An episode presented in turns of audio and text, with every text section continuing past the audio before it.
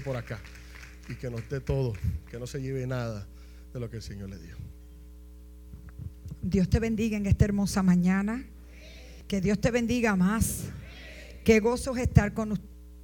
Eh, para nosotros siempre llegar a este lugar es un privilegio, es una bendición. Nos sentimos en familia, ya que la familia pastoral de esta casa eh, son también parte de mi casa, parte de mi familia. Eh, esto es como una mezcla. Eh, yo sé que son Sacul, Torres, pues nosotros somos González, pero nosotros pues somos también González Bonilla, Bonilla González de, de Torres, perdón, de los Torres ya que nosotros tenemos pocos amigos, pero tenemos, usted sabe que usted tiene mucha gente, pero hay gente que Dios te regala. Y hace unos años atrás, no voy a decir cuánto porque somos jóvenes, eh, el Señor nos regaló al pastor y a toda su familia, digo toda, su esposa, su hijo, eh, nuestro sobrino y también su hermano y su hermana, que cuando llegábamos al aeropuerto rápido te buscábamos, ya extrañamos ese asunto. Eh, y también a nuestra hermana Fife, y tratábamos de buscar dónde está esta gente, ¿verdad? cuando estábamos por allí en la isla, en silencio y solitario, o en medio de dificultades hace siete, ocho años atrás, cuando mamá enfermó, esta familia especial fue la que nos dio cuidado pastoral. Y en este día estamos regocijados, no ha sido ni un esfuerzo ni sacrificio, porque cuando tú haces las cosas por amor, y porque respetas que todavía hay hombres y mujeres de Dios en la tierra y gente responsable al púlpito, nosotros nos comprometemos y nos sentimos muy felices de poder estar aquí en esta mañana. Llegué anoche, estamos celebrando en Beter el mes de la familia pastoral, pero en medio de todas las cosas habíamos separado este día en la agenda y quisimos estar aquí y lo hacemos con mucha mucho respeto, a la misma vez con mucho honor y agradecemos al Señor que después de 25 años ministeriales, no sé cómo, este es el primer receso eh, que se le pudiera decir, eh, unas sabáticas pastorales, porque nosotros lo llevamos en Betel, la pastoral allá siete años, y a los cuatro años tuvimos que frenar y yo le dije, o nos detenemos o creo que no doy para un mes más. Y la iglesia nos dio dos meses, dos meses muy bien empleados, cuidados, con diferentes clases de ayuda, porque no es nos quitamos, sino nos sostenemos, hacemos un, recarga, fue que dijiste, siervo. Yo dije, esta es familia de Sacul, wow, qué grande. Esta es familia de pastor, su estilito y su manera, bien educado. Aleluya, un poquito, está mezclado con la familia pastoral.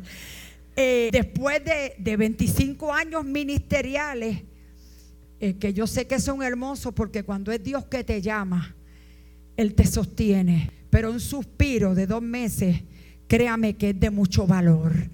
Eh, nosotros agradecemos al Señor por ustedes como iglesia que aman, que cuidan la familia pastoral y el valor grande que hay para ellos y por qué nosotros también no estar aquí Así que ya pronto mi esposo también va a estar por allí el mes de noviembre. Va a haber un domingo que él va a estar solito y yo me quedo allá. Y va a haber otro domingo que yo estoy con él. Imagínense, me hace una falta, pero nos dividimos las tareas hoy y agradecemos y ver a, Giselle y ver a mi sobrino adoptado. Yo sé que es el sobrino de ustedes, yo lo sé. Y el nieto, y el nieto, porque él siempre me habla de su abuela y eso es bien importante, el amor y el respeto que él tiene para, para su familia, pero también el amor que él, que él sabe que su familia le tiene. Entonces, pues nosotros también lo hemos adoptado. Y agradezco, Pastor Sacul, que sé que nos estás mirando. ¿Está desconectado? Yes. No, no, pues muy bien, que es receso de todo que si se cae el micrófono, él se preocupa porque se cayó el micrófono, le faltaba la batería. Usted no es así, no sé, porque así es Eli. Le digo, pero ¿qué pasa? Estamos de vacaciones, desconéctate. Entonces, eh, el que le cuente, Pastor Sakura, estamos felices de estar aquí por ti y que la palabra esta mañana les pueda ministrar y gracias a todos por eh, poderme recibir desde el portón hasta la entrada. Así que estamos felices. Sé que voy a estar hablando un poquito sobre Misión Honduras. Quisiera hacerlo rapidito para luego entrar a la palabra. Eh, Misión Honduras es un país que hemos estado adoptando en estos últimos dos años. Estuvo su pastor junto al pastor Elí, a, mi persona, llevando unos talleres a, a Lempira. Lempira es un lugar hermoso que queda como siete horas de San Pedro en carro. Y este es un lugar que Dios nos ha entregado y estamos una temporada trabajando con esta iglesia. Esto es una aldea, hay 33 aldeas y para un tiempo como este, Dios nos permite llevar, llevar recursos, herramientas para también la ministerial ser bendecida. Pero en el mes de abril del 2024, no voy a dar la fecha, pronto se la doy porque hay un protocolo. Y antes de tener mi reunión con el staff, solo puedo decir el mes. Y cuando me aprueben la fecha, porque aquí, aquí todo es en orden, aunque sea la esposa del pastor. Esto es todo un orden. Amén. Eh, pero en el mes de abril del 2024 vamos a estar llegando a Honduras nuevamente. Primero hago un pare y doy gracias por toda la aportación, tanto financiera como también poder enviar al pastor y el pastor estar llegando con ese recurso en teología para bendecirla pastoral. Créame que todas las bendiciones llegaron donde tenían que llegar. Su pastor fue testigo de esto. Fue una bendición eh, poder recibir las bendiciones que cuando estuvimos aquí ustedes nos dieron. Gracias. Pero en el 2024 regresamos para terminar la obra que empezamos. Ya la iglesia se le puso las losetas, eh, se pintó por dentro, no se pudo pintar por fuera por la lluvia. Y ahora vamos a una misión que va a ser dedicada a la niñez, pero en esa misión ya yo tengo una doctora, un grupo de enfermeras que estarán haciendo clínica. Tenemos también el grupo de la iglesia que van para pintar la iglesia por fuera. Y también, eh, ya que va dirigida a la niñez, tengo un staff porque vamos atendiendo sobre 250 niños. Entonces ando buscando seis voluntarios del Ministerio de la Niñez que pueda llegar con nosotros y que pueda presentar, representar a Renuevo Justo. Eh, yo estoy hablando con permiso del pastor. ¿Está bien? pastor me dijo, tienes permiso para anunciar la misión. Así que desde este momento quiero decirle, ando buscando seis personas, tanto como maestros, ayudantes de maestros, gracias siervo, como ayudantes de maestros, ya que vamos a estar dividiendo los grupos y necesito y quisiera que iglesia, eh, eh, solo esta iglesia de Puerto Rico represente parte de la educación que vamos a llevar a esta niñez. Y si tú estás disponible, quieres ser parte de ese equipo, pueden pasar más de seis personas al final del culto solo para orientarle un poquito más y luego alinear eh, eh, cuando venga en noviembre ya voy a tener la fecha, traigo todas las cosas por escrito y ahí usted va a saber si usted puede llegar a este lugar o no, porque de estar saludable. No hay hospital. Lo que yo llevo como doctora y clínica es la que vamos a llevar nosotros, pero necesita tener para poder llegar a ese lugar y su sistema inmune debe de estar fortaleciéndose desde ya. Vamos a estar llevando bolas de soccer. Nunca esos niños han tenido bolas de soccer. Tampoco los niños, las niñas han tenido peluche. Eh, ya las 200 Biblias que necesitamos ya una iglesia en Nueva York las donó. Pero también queremos llevar estos peluches y estas bolitas para los niños y otras cosas más que vamos a estar llevando, pero los estamos dividiendo para que se va a llevar a cabo esta misión con éxito y sobre todo que aunque va a ser dirigida para los niños, también llevo un grupo de barberos. Pastor Eli es barbero. Así que llevo otro barbero más. Si hay algún otro que aparezca de aquí, me puedo llevar otro barbero. Entonces vamos a hacer todo. ¿Cómo? Ok. Yo necesito voluntarios. Sabe que a veces usted va a llegar como ayudante para los niños, pero quién sabe que me ayude a cocinar en el fogón porque yo soy la cocina oficial. No se va a enfermar ni va a pasar hambres te bendiga, Cristi. No va a pasar hambre, sino que va a ser bendecido porque la pastora Lili es la que cocina para la misión. Nunca nadie se me enferma y eso es parte del de, el propósito. Yo en misiones de 23 años, corrí muchos lugares, pero me enfermé en uno de esos viajes y jamás pude regresar hasta hace dos años que comencé misiones de nuevo. Después de más de 20 años una bacteria tomó mi cuerpo por siete años y desalineó muchas cosas en mi salud.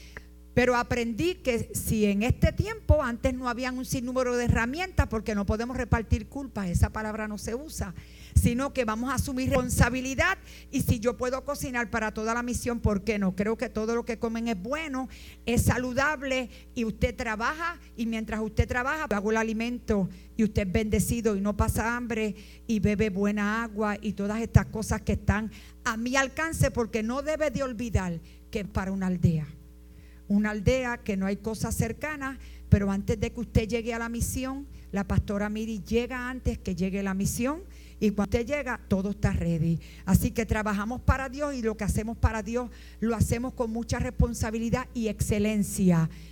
Eh, quizás no va a tener gina o no va a tener pollo, pero Va a tener con beef, con plátano maduro adentro, usted sabe, unas sopitas de lenteja, usted va a estar bien alimentado, todo va a tener un propósito, lo que usted se va a comer no es cualquier cosa, todo le va a alimentar. Así que espero que usted sea parte, parte de esta misión, Iglesia Betel Nuevo Justo, una vez más, se unen porque aunque nadie diga amén, yo tengo fe que aquí va a ir gente conmigo y esta misión será en éxito. A mí me acompaña la Melanie, Melanie, perdón, junto a sus dos niñas que son mis nietas postizas. Ella es la esposa del hermano Jesús Villafaña que estuvo hace unos meses atrás que nos acompañó y nos guió hasta llegar aquí. Ella es la esposa. En esta ocasión, por fe, ella va para esta misión. Su esposo una vez más va por tercera vez. Yo creo que estamos casi ready. Yo estoy loca que llegue abril del 2024 porque pienso que ya tengo tantas y tantas ropa que estoy deseosa de empacar y enviar. Pero estamos agradecidos, pero sobre todo algo pido, ore por esta misión.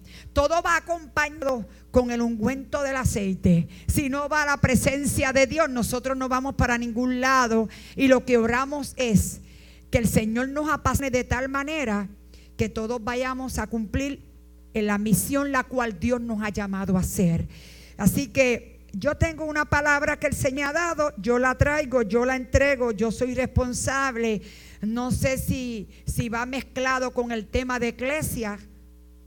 Amén. Pero tengo mucha paz y tengo mucha seguridad. Así que, pastor interino, por este, por este domingo, amén. Eh, agradezco al Señor el que usted pueda estar aquí y pueda bendecir esta pastoral con mucha responsabilidad. Ser pastor es lo mejor del mundo, le pueda pasar a aquel que ha recibido el llamado, aunque eso conlleva mucha responsabilidad, pero no hay algo mejor que poder responder a lo que Dios nos llama a hacer, porque aunque queramos hacer muchas otras cosas, cuando Dios nos apasiona necesitamos seguir el corazón de Dios. Así que para esta hora estamos aquí, vamos a la escritura, al libro de Éxodo.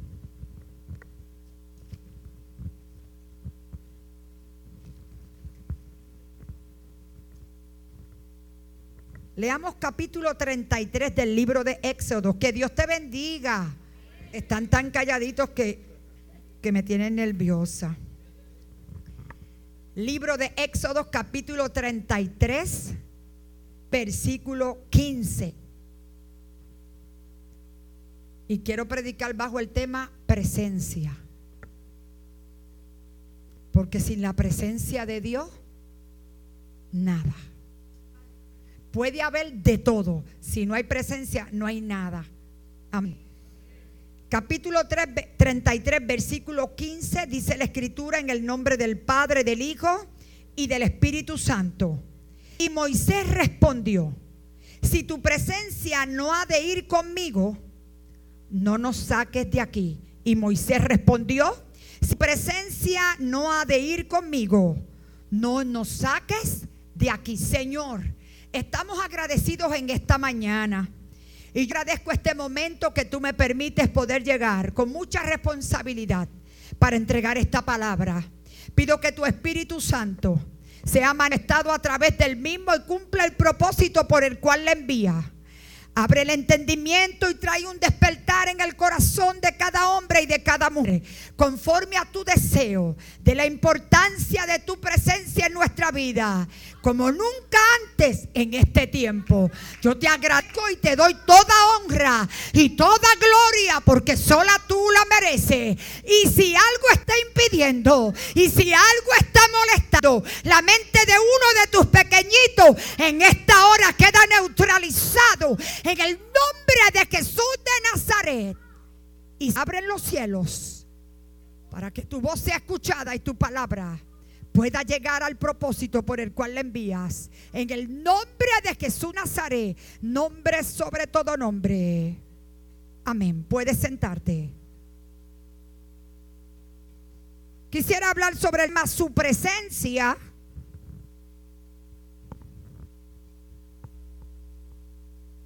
Su presencia lo cambia todo.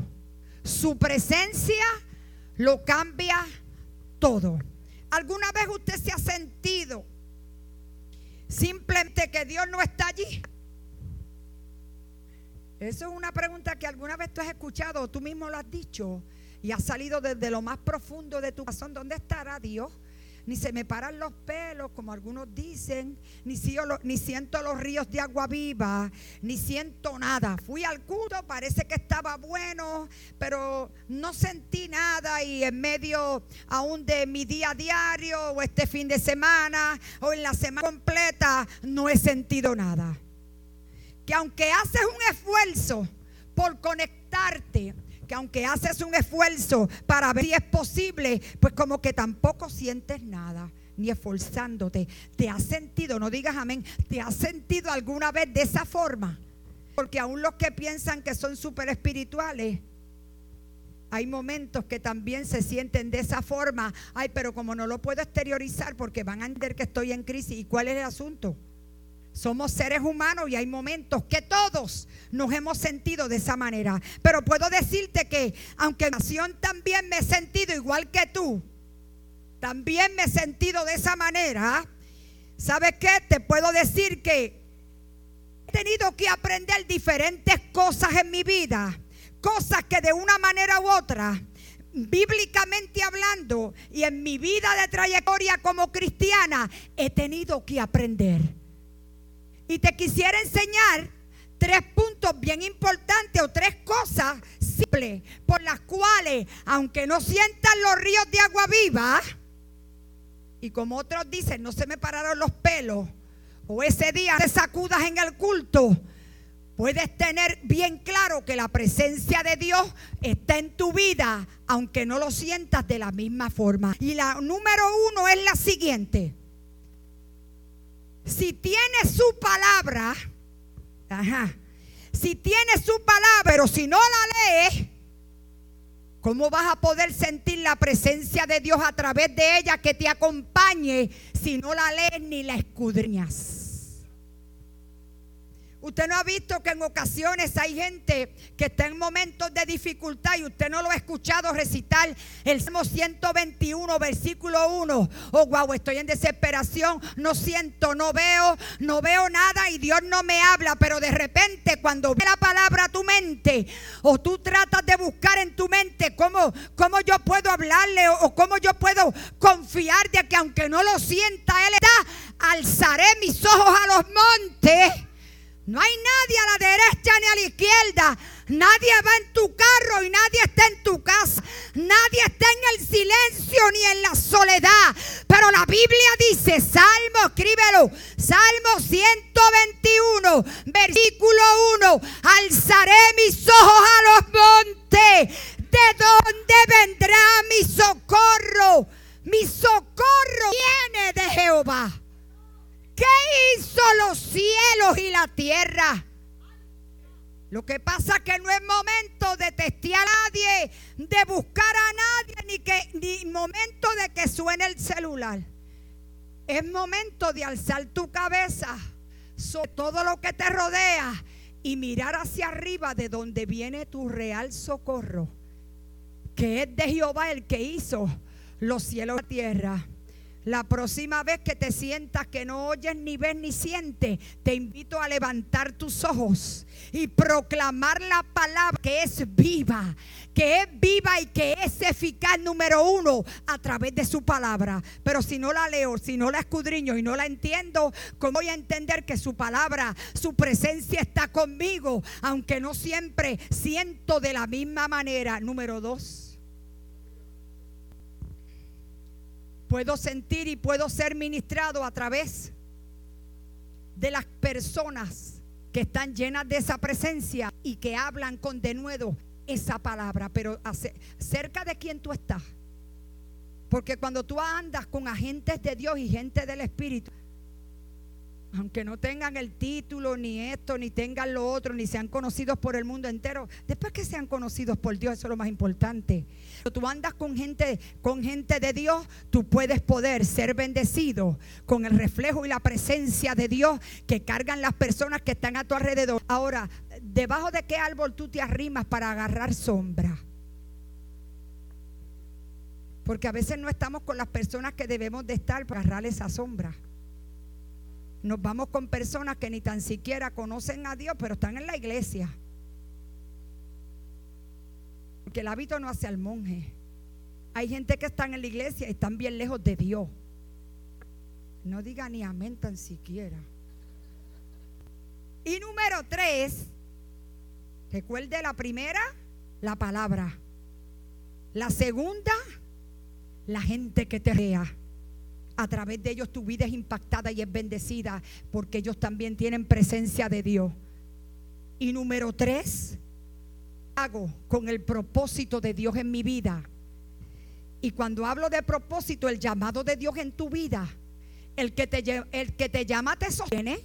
La única garantía de los que Dios llama en momentos de dificultad es que el que te llamó no te abandona ni te deja solo. Él está ahí contigo todo el tiempo. Lo que Dios, lo que Dios te habla en claridad, cuando llegue el día de oscuridad, Él no se le olvida. Si estás en tiempo de oscuridad, dale a tu memoria cómo fue que Dios te habló, qué fue lo que te dijo y cuáles fueron las promesas que Dios te entregó y en oscuridad.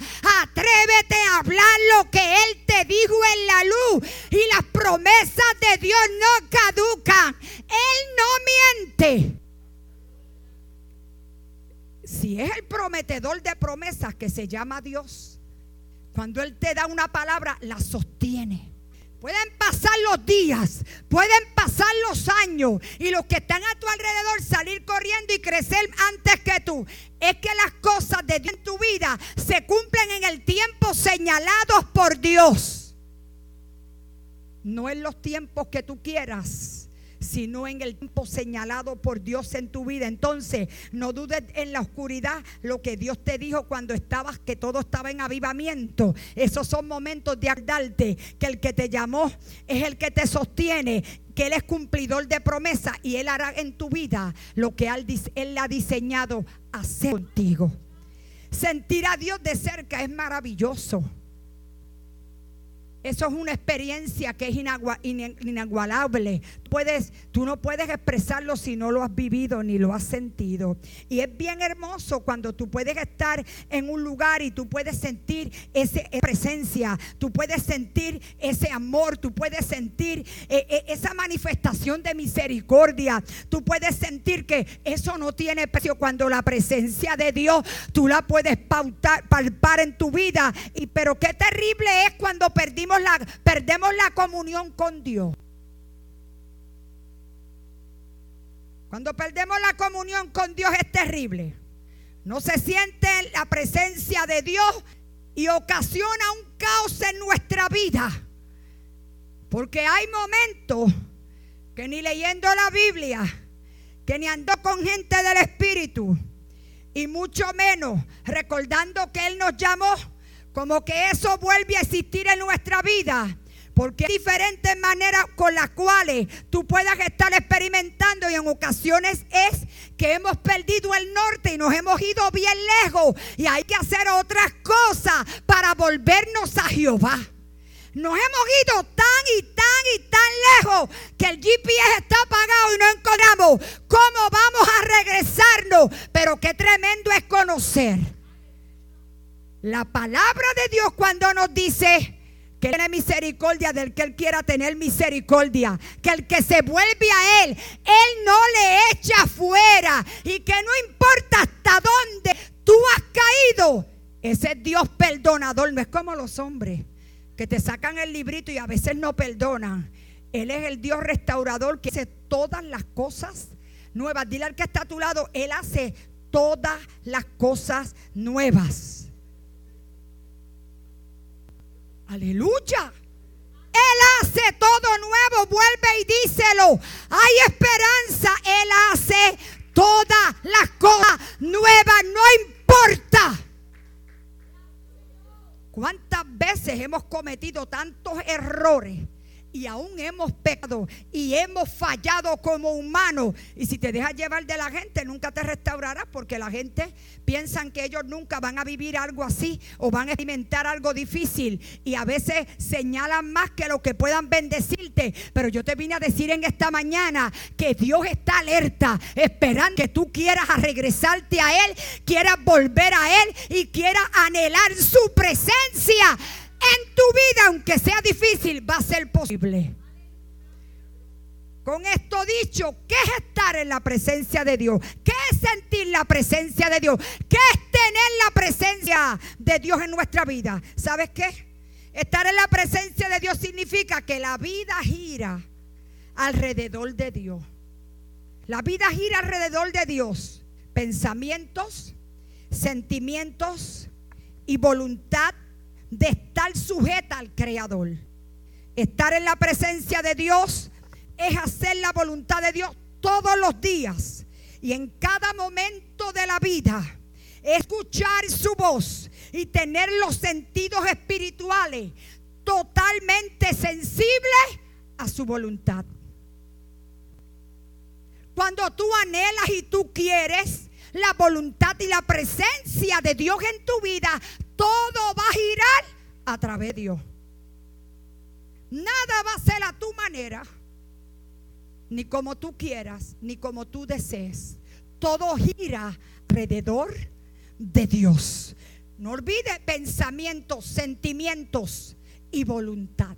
muchas veces hay mucha gente que contiende la voluntad de Dios porque la gente quiere una cosa y Dios quiere otra. Ahí tú tomas la decisión. O sigue a tu manera o sigue a la manera de Dios. Y a la manera de Dios y vivir a la manera de Dios y pensar a la manera de Dios y sentir a la manera de Dios es maravilloso y es bien refrescante.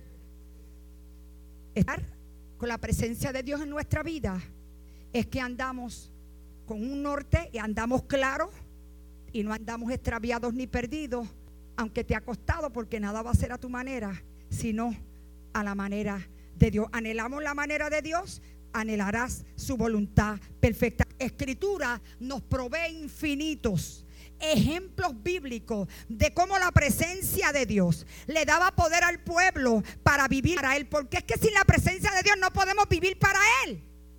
Esto no se compra en ningún lugar, ni lo alcanzas en ningún libro, ni en diez pasos. Él ir y, y, presentarte delante de Él en todos los sentidos, permanecer a Él y que Él gire alrededor de tu vida y que nada sea como tú te lo imaginas o tú lo pienses, sino para eso está la Biblia, para ser guiado y ser gente lleno de su espíritu, pero también con su esencia en nuestra vida. No puedes vivir al garete y querer que la presencia de Dios te dirija. No puedes vivir a la manera a la que tú quieras y querer que la presencia de Dios te dirija. No puedes hacerlo todo como tú lo piensas y lo planifiques por lo inteligente que tú eres. Si la presencia de Dios no está en tu vida, no hay nada. Pues a ver, no lo cantamos. Si tu presencia conmigo no va. Y nos referimos a la escritura que estamos hablando. Y lo cantamos y nos emocionamos y moqueamos y lloramos y de todo. Pero cuando sales de aquí es el pie derecho y tú vas por el izquierdo y te quieres quedar allí.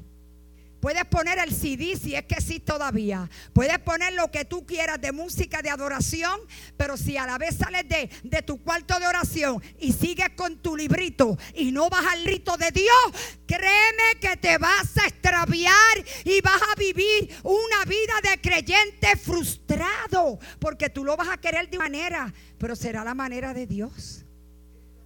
Nada en la iglesia se dirige como tú lo pensaste o tú creías, porque nosotros pensamos 10 cosas. Pero cuando hay una guianza y no es cualquier pueblo, el que estamos guiando tiene que ser a la manera de Dios, porque nuestros caminos van dirigidos al cielo, ¿sí o no? Pues no puede ser nuestra manera. Pero uno de esos ejemplos que nosotros pudiéramos hablar en esta mañana, muy poderoso y de muchas historias bien enriquecidas, que hasta a los niños le encantan muchas historias de Moisés.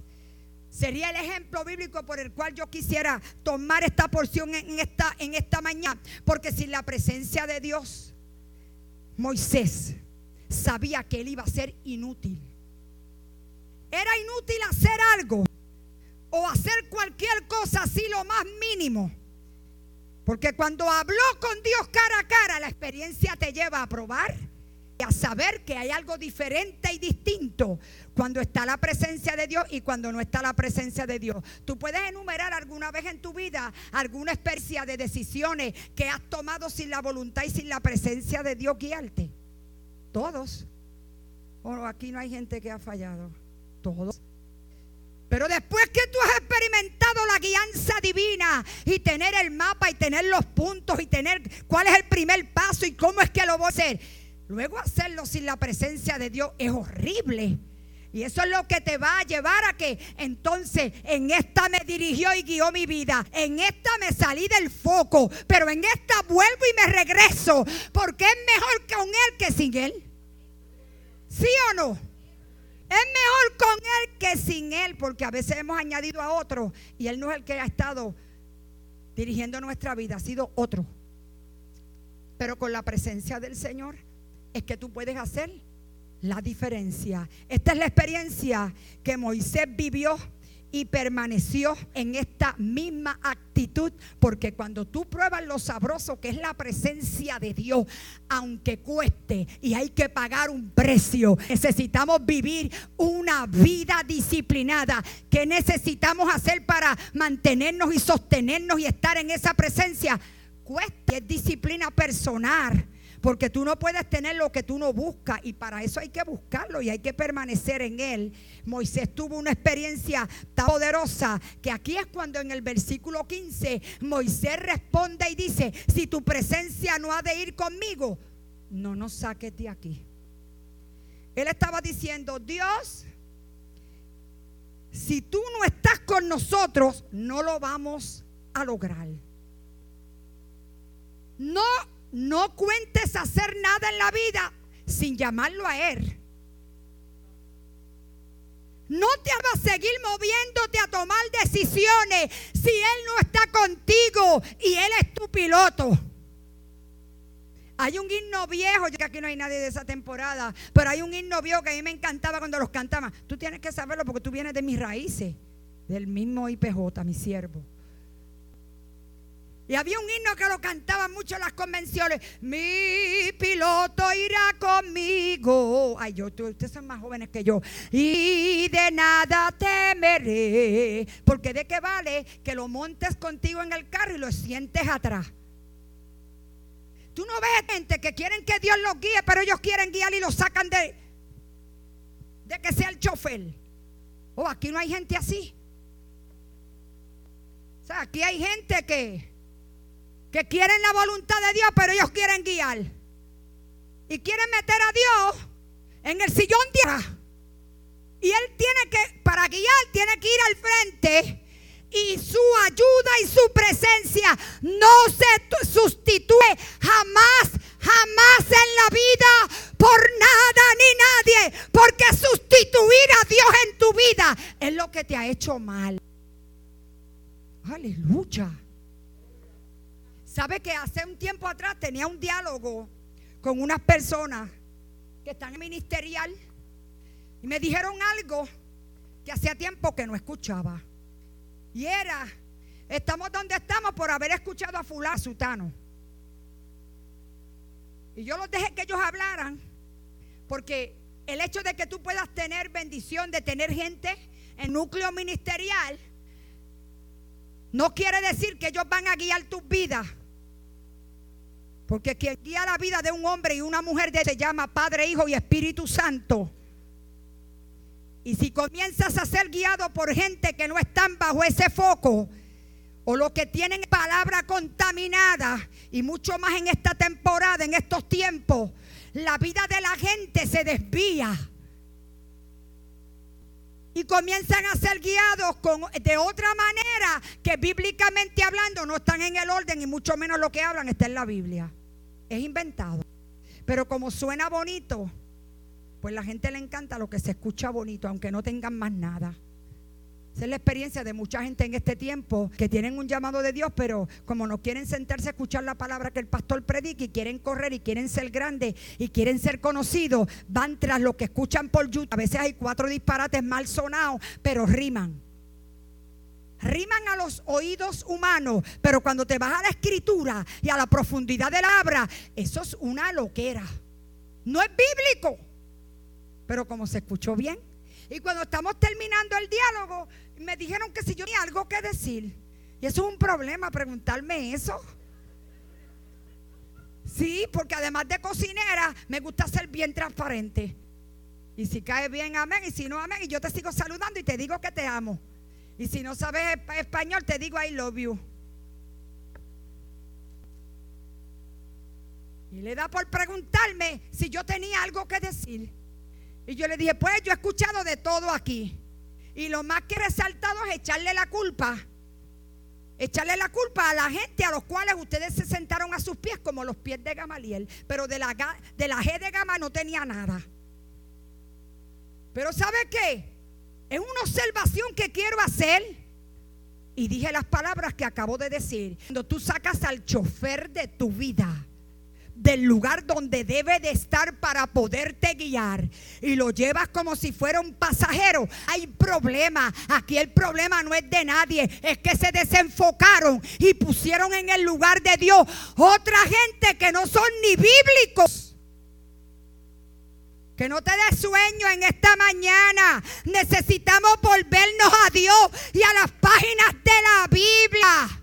Necesitamos volvernos a Jehová y parte de mantener la presencia de Dios en nuestra vida es ser bíblico, es conocer la palabra de Dios.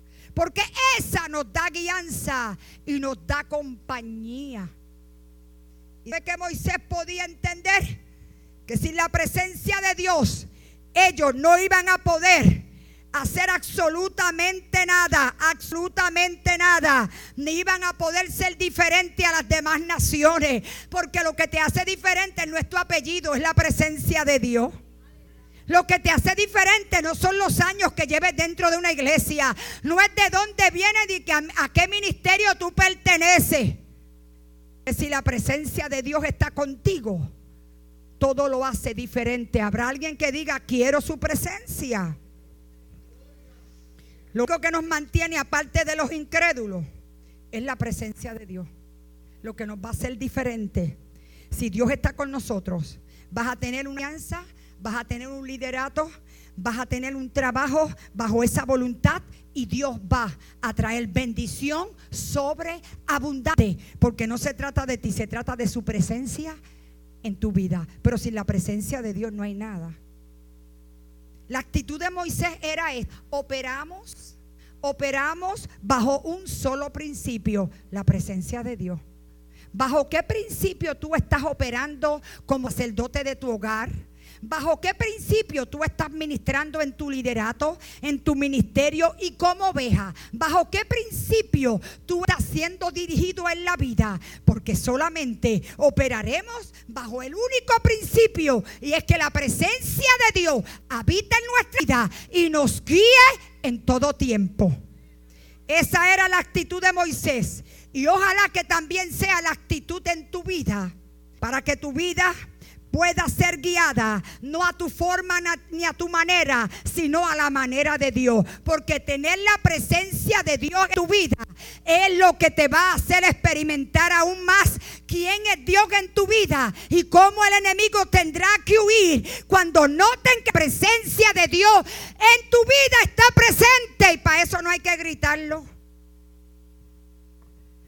Cuando la presencia de Dios está en tu vida, el enemigo lo conoce y lo sabe. Usted no ha visto hermanos que son bien humildes, bien calladitos y no cantan ni predican, pero tienen una presencia de Dios en sus vidas. Que de dar un saludo, Dios te bendiga. Tú dices, oh, wow, ¿de dónde salió este? La presencia de Dios. O te dicen, estoy orando por ti. Me levantó Jehová a orar por ti. Y tú le dices, yo nunca he hablado con él y cómo él sabe esto. Cuando hay presencia, Dios se encarga de hacer el resto y de poder marcar gente a través de lo que tú hagas para su gloria, aunque no seas un predicador, pero si estás operando bajo la presencia de Dios, todo será beneficio a la gloria de su nombre. La presencia está contigo, será todo. Es que soy mudo, soy gago, tartamudeo como Moisés. Gago, a los gagos también Dios puede usar. ¿O usted cree que no? Yo empecé gaga, ahora gagueo menos. La presencia de Dios ha hecho diferencia. Siempre recuerdo, estábamos en República Dominicana. Y mientras estábamos en República Dominicana, en uno de los viajes misioneros, andaba un grupo de jóvenes. Íbamos cruzando un camino a pie bastante oscuro. No había transporte, el transporte nos dejaba hasta un lugar y luego había que subir una jarda bastante amplia bajo un camino bastante extenso. Y mientras íbamos en el camino, yo veía venir un grupo. Y yo le dije a los que venían conmigo, necesito que no se asusten y estén tranquilos. Viene mucha gente en camino, viene un grupo. Venían unos, unos muchachos con unos bates, algo que parecían machetes, era algo afilado. Y venía el grupo acercándose. Las muchachas me dijeron, y los que andaban conmigo, Pastora Mili, ¿qué podemos hacer ahora? Pues lo mismo que hemos hecho hasta aquí. Si tu presencia conmigo, no, pues canta el himno. Entonces ese himno no estaba en ese entonces. Yo tenía como 18 años, ha llovido mucho. Pero ¿sabe una cosa? De momento, ellos se armaron y comenzaron a gritarnos que nos teníamos que ir del camino que por ellos no podíamos pasar. Pero la guianza que yo había recibido era, sigue el camino. Entonces los muchachos me decían, ¿qué hacemos? Sigan caminando. Si Dios no te dice que te detengas, no te detengas. Si Él te dice, detente, detente. Cuando el Espíritu Santo está con tu vida y su presencia, el Señor va a dirigirte y vas a sentir paz en el corazón y va a mirar a tu interior que vas a caminar con seguridad, porque aunque ande en valle de sombra de muerte, no temeré mal alguno, porque tú estarás conmigo y tu vara y tu callada me, van a infundir aliento. Yo seguí caminando con el grupo y el grupo venía, pero de momento el grupo se detiene y escucho que uno grita. Hay que correr, hay que correr. Esa gente, gente tienen como una luz tan grande que no puedo verlos. Pero sé que es un grupo grande. Hay que correr porque esa gente tiene unos espíritus. Esa gente y empezó el grupo de ellos a correr y acá el grupo que andaba conmigo, ya usted sabe, como buenos pecostales, empezaron a adorar a Dios, otros a llorar y otros a hablar en lengua. Una presencia poderosa estaba en nosotros, estaba por nosotros y estaba con nosotros. Si hay presencia de Dios, no importa lo o lo que se levante contra ti, no temas. ¿Cuál es el problema?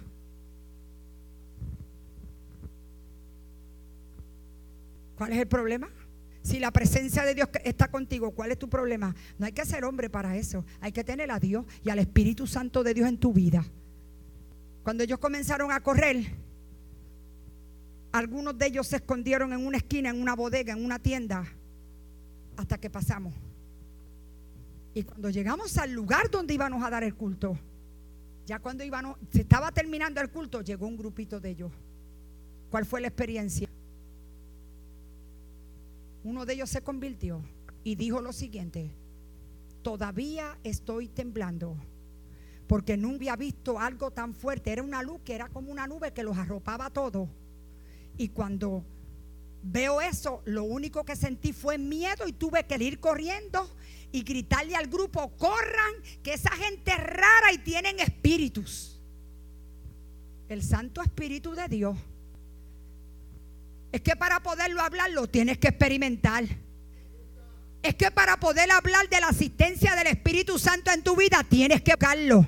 Es que la presencia de Dios debe dirigir a su pueblo en este tiempo más que nunca, donde hay demasiado de gente turbada, enredada y bien lejos de este conocer. Pero para eso hay que escuchar la palabra, hay que alimentarse con la palabra, hay que vivir en la palabra y ya nada será nuestra manera, sino la manera de Dios. ¿Cuántos están aquí todavía en esta mañana? Operamos bajo un solo principio, la presencia de Dios. Dile al que está a tu lado, operamos bajo un solo principio díselo por si a alguien se le olvidó.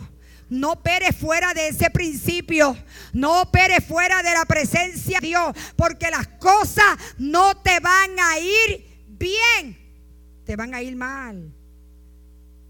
Esto es bien triste porque mirar los tiempos presentes me llevan también a conocer que no hay mucha gente, ni pastores, ni líderes, ni personas que se atrevan a decir, con Él todo y sin Él nada, porque ahora para mucha gente ellos son suficientes.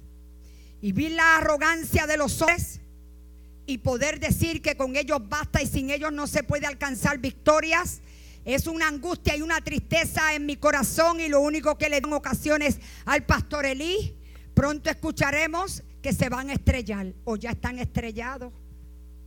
Pero el orgullo de lo que viven y dicen decir que tienen, que no tienen, no les deja ver, no les deja hablar la realidad de lo que viven, pero hay gente bien lejos de lo que es la presencia y la guianza del Espíritu Santo de Dios en su vida. Ah, pero como tienen la helga, como tienen una manera buena de cómo conquistar el corazón y el oído de la gente, nos estamos enredando mucha gente, pero al final y al caso podré conocer qué proviene de Dios y de su presencia y qué fue de sepulcros vacíos y de gente que ellos mismos desarrollaron su propia palabra y el decir que Dios dijo cuando Dios no ha dicho nada.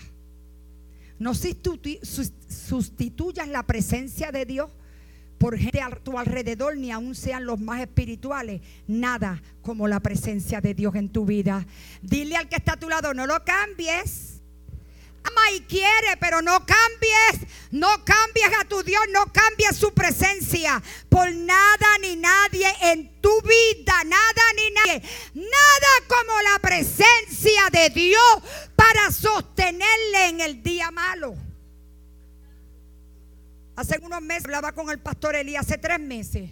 Estábamos en un culto y de momento le dije, ay, pastor Elí, siento en mi corazón, no fue que escuché una voz, siento en mi corazón que las mujeres de esta casa van a comenzar a enfermarse.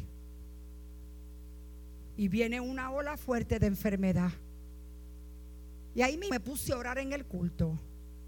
Y el pastor me dijo, ¿qué piensas? Y le dije que hay que orar. Y el pastor me dijo, pues hay gente que no salen si no es con oración y ayuno. Y hay cosas que Dios las sana, hay otras que no, pero necesitamos sostener al pueblo. ¿Sabe qué fue lo que hicimos? Desde ese entonces, hemos ya en tres meses de oración y de ayuno. Todos los miércoles culto de oración. No es que el culto del domingo se llene y llegan 300 y 300 y pico y 400. Es que en el culto de oración también la gente llegue para orar en comunidad. Dile al que está a tu lado, oremos en comunidad. Oremos la presencia de Dios derramada en comunidad. No te puedo ayudar, pero ¿sabes qué? Cuando busco el libro de Filipenses 4:13 dice, todo lo puedo en Cristo que me falece. Pero cuando buscas el próximo versículo dice, pero hiciste bien en acompañarme. Búscalo para que tú veas que eso está allí.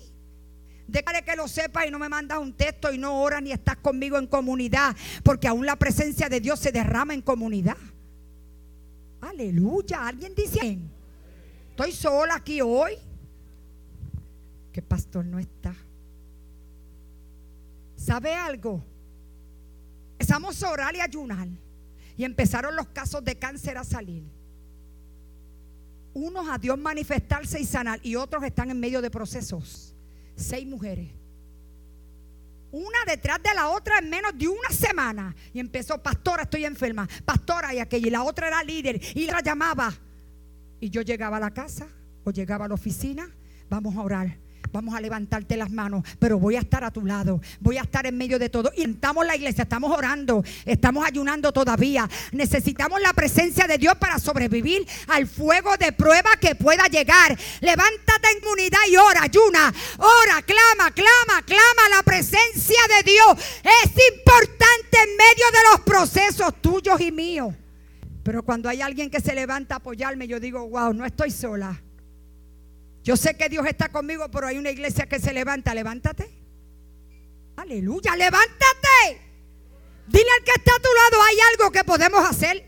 Dile al que está a tu lado, hay algo que podemos hacer. Dile al que está detrás de ti, levántate y grítaselo. Podemos hacer algo. La presencia de Dios permanente en nosotros. Pero si me necesita, aquí estoy.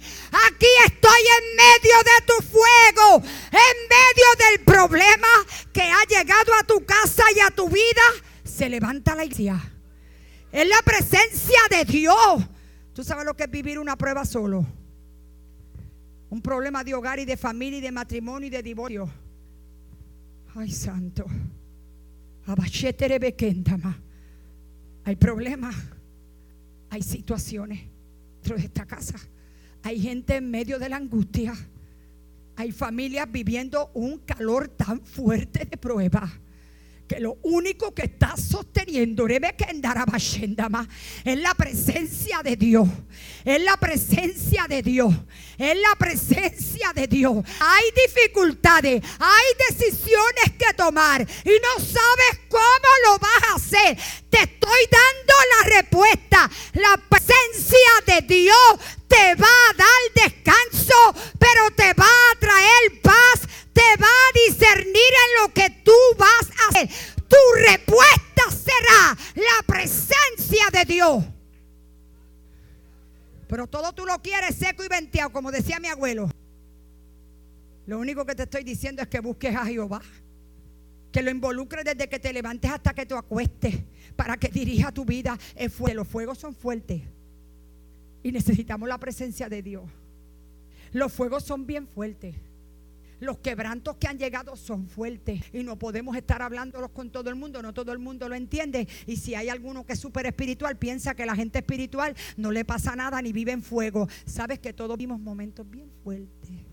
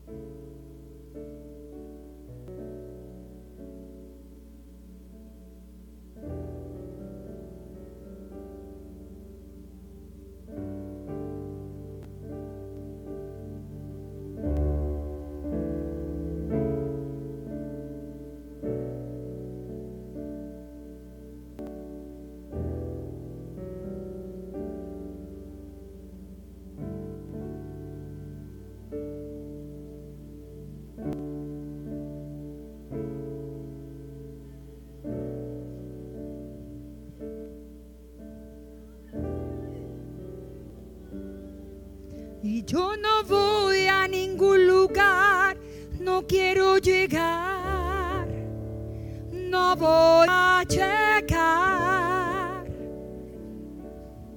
Si tu presencia conmigo no va,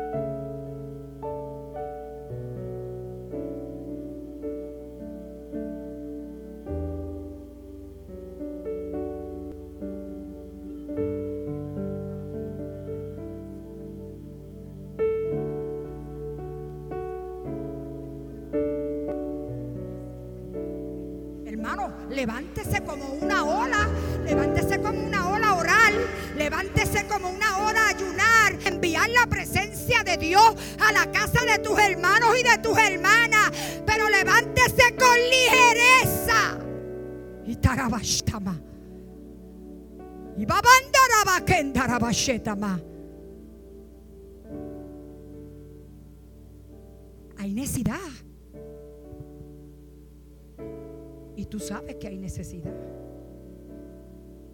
necesidad. Solo la presencia de Dios les podrá sostener en medio de la fuerte batalla, prueba, dolor, angustia, soledad, enfermedades, quebrantos, dolores en el corazón que nadie los puede entender más que el que lo experimenta. Oh Dios. La presencia de Dios, pastora, es lo que uno sostiene su casa. Es la presencia de Dios que sostiene al justo. Renuevo justo. Solo serán sostenidos por la presencia de Dios. Fortalecela. Ven, préstame tus manos para que la consuele y así te consuela tú también, Jehová, la de la esquina. Consolados para consolar. Espíritu Santo de Dios. Ven, abrázame esta mujer. Tú sabes que Dios está hablando aquí hoy. Abrázala. Espíritu de Dios. No somos llaneros solitarios. Somos el pueblo de Dios. Y el Espíritu Santo consuela esta casa. Aleluya. Esta casa es de Dios. Esta iglesia es de Cristo. Cristo la sostiene como al justo. Y Sostiene al pastor de la casa, pero sostiene a la iglesia del pastor. Y lo puede hacer todo porque Él es Dios. Su presencia con ustedes es el mejor cuidado, cual nunca antes experimentarán. Su presencia fortalecete, mujer de Dios. Hombre de Dios, fortalecete. Ha venido el abatimiento, el silencio, la soledad.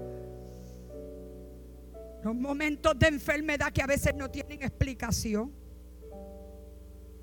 Pero la presencia de Dios siempre irá acompañada de una promesa. Ahí agárrate y sostente.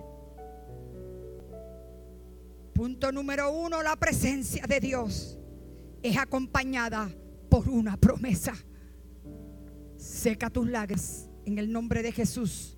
Que el Espíritu Santo traiga consuelo a esta casa. A la tristeza, a lo que no puedes ni hablar, que nadie sabe. A lo que vives, que ni duermes de noche Casi no puedes comer y tus huesos se secan porque no puedes expresar tu vivencia. Porque lo que vives es fuerte que nadie se lo imaginaría. Quiero decirte que el ojo de Jehová está ahí. El ojo de Jehová está sobre esta casa. El ojo de Jehová está sobre esta iglesia. El ojo de Jehová, el ojo de Jehová. El ojo de Jehová, si repartan, repartan servilletas, porque serán consolados. ¿Cuántos en él fíen? Serán consolados. La palabra de Dios los consuela. Espíritu de Dios. Punto número uno, la presencia de Dios acompaña por una promesa. Es acompañado siempre por una promesa. Dios le dijo a Moisés una promesa. Mi presencia irá contigo. Pero lo acompaña con otra frase hermosa. Versículo 14, capítulo 33. Mi presencia irá contigo y daré descanso. Si crees que la ansiedad y querer virar el mundo en un día vas a resolver la situación que tienes y empezar a pelear y a gritar con la gente que quizás no te entienden o con quien tampoco le has explicado la situación que tiene, no vas a sacar nada. La ansiedad va a alterar células en tu cuerpo que no son buenas. La ansiedad va a poder dictar otros, otros diagnósticos en tu, cual, en tu cuerpo. Pero si te vas a la palabra, hay, hay promesa de Dios Sí, mi presencia va contigo, pero ¿sabes qué? Te voy a dar descanso. Te voy a dar descanso. Te voy a dar descanso. Porque si tú vas a la escritura, nosotros, como crianos del Nuevo Testamento, ¿sabes qué te quiero decir con esto? Tenemos una bendición mayor que Moisés. ¿Sabes por qué? Porque Moisés, específicamente cuando oraba por la presencia de Dios, Quizás estaba allí solo en esta intervención, pero ¿sabe una cosa? Cuando nosotros vamos a la escritura, nosotros tenemos que decir que a través de la persona y la obra del Espíritu Santo, a nosotros nos enviaron un consolador, ¿sí o no? No estamos solos, dile al que está a tu lado, no eres única. El Padre, el Hijo y el Espíritu Santo, el consolador está contigo. El consolador está contigo. No estoy solo. Y cuando yo busqué el libro de Juan capítulo 14, versículo 16 al 18, mira lo que dice. Y yo rogaré al Padre y os daré a otro consolador para que esté con vosotros para siempre. El Espíritu de verdad, el cual el mundo no puede recibir porque no le ve ni le conoce. Pero vosotros, los que conocéis, porque mora con vosotros y estará en vosotros, no os dejaré huérfanos. Vendré a vosotros. Dios no nos ha dejado huérfanos, sino que nos ha enviado instrucciones para cumplir una misión.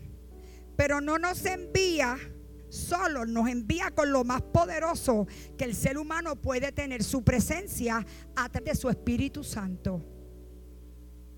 Su presencia siempre será suficiente. Tú no estás solo. Desde el día que entregas tu corazón a Cristo y comienzan a pedir que el Espíritu Santo tome su lugar, Él comienza a tomar su lugar en su corazón y comienza a dirigir su mente. Ya no está solo en este caminar. Hay una presencia que no es presencia humana, es presencia divina la que te consuela. A mí me encanta mucho cuando yo puedo decir y expresar, yo soy pentecostal. Una cosa es cantar pentecostal de la cabeza a los pies. Otra cosa es verdaderamente tú eres pentecostal de la cabeza a los pies porque te dejas llevar de la dogmática y de esto y de aquello y de lo otro. ¿Sabe una cosa? Los tiempos han cambiado, tú sabías esto. Escucha esto lo que te voy a decir. En cierta ocasión había un, un grupo en una universidad aquí en Puerto Rico que levantó la compra del grupo pentecostal. Y un joven va e invita a una muchacha que vio muy bien vestida, pelo muy largo, y le dice, mira, tenemos un culto al mediodía. Y ella le dice, ah, pues mira, no puedo asistir porque ya yo pertenezco a otro grupo y tenemos una vigilia. Ella le dijo, ¿en qué consiste el grupo y el culto? Pues todos los mediodías adoramos a Dios, reflexionamos sobre la, palabra. Y, y el muchacho dice, ¿y en qué consiste la vigilia? Pues nosotros somos un grupo satánico y vamos a estar vigilando en esta fecha y estamos convocando a toda la juventud que podamos convocar, porque también lo que nosotros hacemos tiene poder. Por eso es que a veces somos engañados. ¿Sabe por qué? Porque no oramos ni buscamos la presencia del Espíritu Santo para ser dirigidos. Cualquier cosa nos engañan porque parecemos, pero no somos. Ocúpate en no ser y en ser iglesia de Cristo en la tierra. Para que no seas engañada ni engañado. Y tener cuidado porque hay gente que se parecen, pero no son nosotros. Parecemos, pero no son de nosotros. Y esta gente en ocasiones son impulsados a ver hasta dónde realmente son un reto para la gente que dice el cristiano y mucho más para aquellos que son cristianos pero no conocen ni al Dios de la Biblia. Son jóvenes, pero saben dónde, saben contar la historia de Goliat y de David, pero no saben dónde se encuentra. Por eso se le llama a este tiempo y a esta generación la generación más alfabeta porque somos cristianos que no sabemos dónde se encuentran las cosas en la Biblia. Solo hemos escuchado historias y si la has escuchado de alguien que no ha leído bien la historia, te la pueden dar mal y tú la vas a seguir repitiendo. ¿Qué es lo que está pasando con la gente que predica y como no se preparan ni tienen presencia, van a YouTube o van a buscar se les rebuscado de gente que no conocen al Dios de la Biblia ni no han experimentado? Y los disparates que están escritos son lo mismo que la gente está predicando. Y cuando tú le preguntas, ¿de, dónde sacas eso? Eso no es bíblico. Ah, yo escuché a fulano de tal. Fulano de tal, ¿es la voz de Dios en tu vida? ¿Quién es la voz de Dios? ¿La Biblia? ¿Esta escritura? ¿O qué voces tú estás escuchando? Porque cuando perdemos la presencia de Dios, perdemos norte y escuchamos cualquier cosa y a cualquier persona. Entonces la promesa de Dios es que su presencia estaría con nosotros y nos daría descanso. Cuando la presencia de Dios está, está con nosotros y nosotros no sabemos qué hacer en los momentos de dificultad, procura en la paz y el descanso de Dios, porque aún allí Él te va a dirigir en lo que tú tienes que hacer. No dejes que la gente que está a tu alrededor, que por cualquier cosa se alera y como no te mueves a la ligereza de ellos, creen que tú no estás haciendo nada y mientras ellos están, habla que habla porque no han visto lo que se supone que se tenga que ver, tú estás dando presencia y qué hago y cómo me conduzco. En el 1900, mira por dónde voy. En el 1989 yo estuve en Haití plantando iglesia. Me acuerdo que llevábamos un grupo de Puerto Rico y de República Dominicana que iban a, a, a fortalecer esa obra. Y cuando íbamos en el camino, vimos una mujer caminando a pie. Y eran como 10 horas de camino. Y le dije al chofer que se detuviera para darle pon a la mujer. Le dimos pon a la mujer. La mujer era haitiana. No sabía castellano.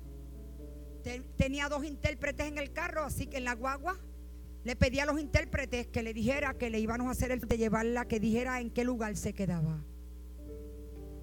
Pero después que llevábamos más de una hora en el vino, la mujer comenzó a hablar en creol y a decir muchas cosas malas. Y los intérpretes comenzaron a decirme, hay que dejarla a pie. Ajá. Que dejarla a pie. Esa señora está diciendo un montón de cosas muy malas. Y yo decía, pero tú me dijiste que le diera nos pon y ahora la voy a dejar a pie si ya tú sabías que esto iba a pasar. Entonces dime qué hago. O sea, tú eres dirigido por la voz de Dios o por todo lo que te dice la gente que está a tu alrededor. Y después los culpas si lo hiciste mal. Porque tú sabes si tú has orado, pero tú no sabes si el que está a tu lado ha orado o no y ha sido dirigido y está dirigido por el Espíritu. No se confunda. Y cuando vamos allí, uno de los líderes comenzó a leerle el Salmo 23. ¿Y acaso tú crees que el diablo no ha escuchado el Salmo 23 muchas veces? Y el otro comenzó a leer otro salmo. Y yo decía, pero los salmos no la van a callar. ¿Qué hago? Y otro decía, Mili, hay que bajarla de aquí, hay que bajarla. Y sabes que yo le dije, Señor, ¿qué tú quieres que yo haga? ¿Qué tú quieres que yo haga? ¿Y sabe qué me dijo el Señor? El brazo. Qué cosa más rara, ¿verdad? Échale el brazo. Tú no puedes estar siempre reaccionando con lo que piensa todo el mundo. Eso es lo que Dios quiere. Es lo que Dios quiere. Y le echo el brazo a la llana que estaba sentada al lado mío. Pero cuando le eché el brazo, se la echo en el nombre de Jesús. Y el nombre de Jesús hay poder. Hay poder en el nombre de Jesús. Y cuando le echo el brazo, la señora enmudeció instantáneamente. Y no era la sombra, ni tampoco Pedro. Era porque Pedro tenía el espíritu del Nazareno. No era la sombra, ni tampoco Pedro. Era porque Pedro tenía el espíritu del Nazareno. Puedes cantar bien feo. Si el espíritu del Nazareno está contigo, atrévete a cantar y olvídate el gesto. no para todo el mundo tú cantas lindo. ¿Ah? La mujer quedó enmudecida y pasaron dos horas y la mujer muda. Pasaron tres horas, la mujer se durmió. Pasaron cinco horas y la mujer más dormida todavía. Exactamente cuando se cumplieron las diez horas, la mujer abrió los ojos y dijo, ¿dónde estoy? Y mi intérprete yo le dije, dile que llegó. Como el himno no ha sido fácil, pero al fin llegué. La mujer abrió los ojos, agarró un saco, le di un cantacito a la, vuelta para que el chofer se detuviera y la mujer bajó. Y luego la pregunta era, ¿y cómo fue eso? No sé. Yo no tengo explicaciones. Yo lo que sé, tengo un Dios muy, muy grande que hace cosas poderosas. Porque si su presencia está contigo, ¿a quién hay que temer? ¿A quién le debes de temer? A nada ni a nadie, pero procura que su presencia esté contigo en todo tiempo, en todo lugar, en todo momento, porque es lo que va a hacer la diferencia de quién es iglesia y quién no es iglesia. No es uno más del montón de los que están vacíos dentro de las iglesias. Llénate de la presencia de Dios para que veas la realidad de Dios en tu vida y veas cómo Dios lo hace a través de ti, porque donde quiera que tú vayas, tú eres un instrumento para su honra y su gloria. Aún en tu trabajo, cuando no sepas qué vas a hacer, pregúntale a Dios que Él te va a dirigir y Él te va a decir lo vas a hacer. Si su presencia anda contigo, te dará descanso y te dará paz y serás dirigido en lo que tienes que hacer, porque es su presencia en ti. Pero eso no se saca leyéndolo de un libro secular, ni contando que venga a iglesia los domingos simplemente o en la semana. Es que vayas al lugar secreto, conozcas la palabra, la puedas comer, la puedas digerir, la puedas vivir y te puedas separar para que su propósito se lleve a cabo en tu vida. Te voy a dar mi presencia, pero te prometo que te voy a dar descanso. ¿Cuál es tu pelea? Que no lo ha hecho cuando tú lo has dicho y cuando tú has pedido. El plan de Dios es perfecto. Nada va a ser con tu ansiedad ni con tu apuro. Hace rato Él empezó a trabajar en medio de tu situación. Pero no lo ves porque tú lo quieres ver de una sola manera, la manera tuya. ¿Y quién te dijo que Él lo va a hacer como tú quieres? ¿Y quién tú eres? Decirle a Dios lo que Él tiene. ¿Quién tú eres para cargar con Dios? ¿Quién? ¿Será su manera y en su tiempo? ¿Será la forma de Él? Pero la presencia de Él te va a dar descanso para poder esperar. Pero si quieres presencia y no quieres descansar en Él y le vas a dictar a Dios lo que tienes que hacer, tú vas a tener problemas. No uno nada más, vas a tener muchos problemas. Descanso significa Estoy terminando, me falta un punto. Descanso significa